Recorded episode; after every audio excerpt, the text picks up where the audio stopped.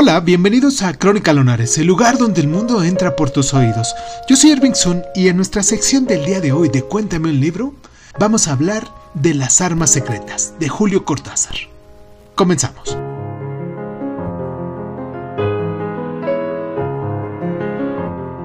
Con la publicación de su tercer libro de cuentos, Cortázar se ratificó como un maestro de este género, y aunque siguió explorando las irrupciones de lo fantástico en su mundo de absoluta cotidianidad contemporánea, este volumen incluye el más extenso de todos sus relatos, El perseguidor, que supondría un giro en un mundo narrativo, inspirándose en la figura del saxofonista Charlie Parker.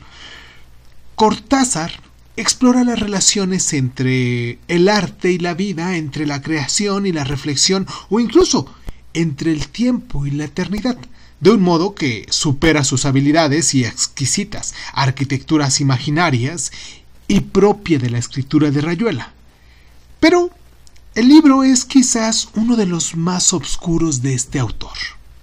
Hay en él espectros que atraviesan océanos y descubren la falsedad de una vida, como en el cuento de cartas de mamá, Inocencias derrotadas que, sin querer, denuncian la hipocresía y el desprecio que articulan la alta sociedad como los buenos servicios. Eh, fotografías que se animan para revelar amenazas insoportables como las babas del diablo. O, por fin, pestilencias engendradas por el deseo frustrado y materializadas en abyectos fantasmas que vuelven a violar a la misma víctima en armas secretas. Por todos estos cuentos, en su mayoría ambientados en un París de hojas secas, plantea la muerte, la corrupción de las almas o la ominosa presencia de los dobles, y sin embargo deslumbra la maestría con que Cortázar malea la gramática o los puntos de vista para generar la extrañeza perfectamente verosímil que sería marca de toda su producción. Si ya leíste este libro de armas secretas, cuéntame cuál fue tu cuento favorito de todos los que se anuncian aquí.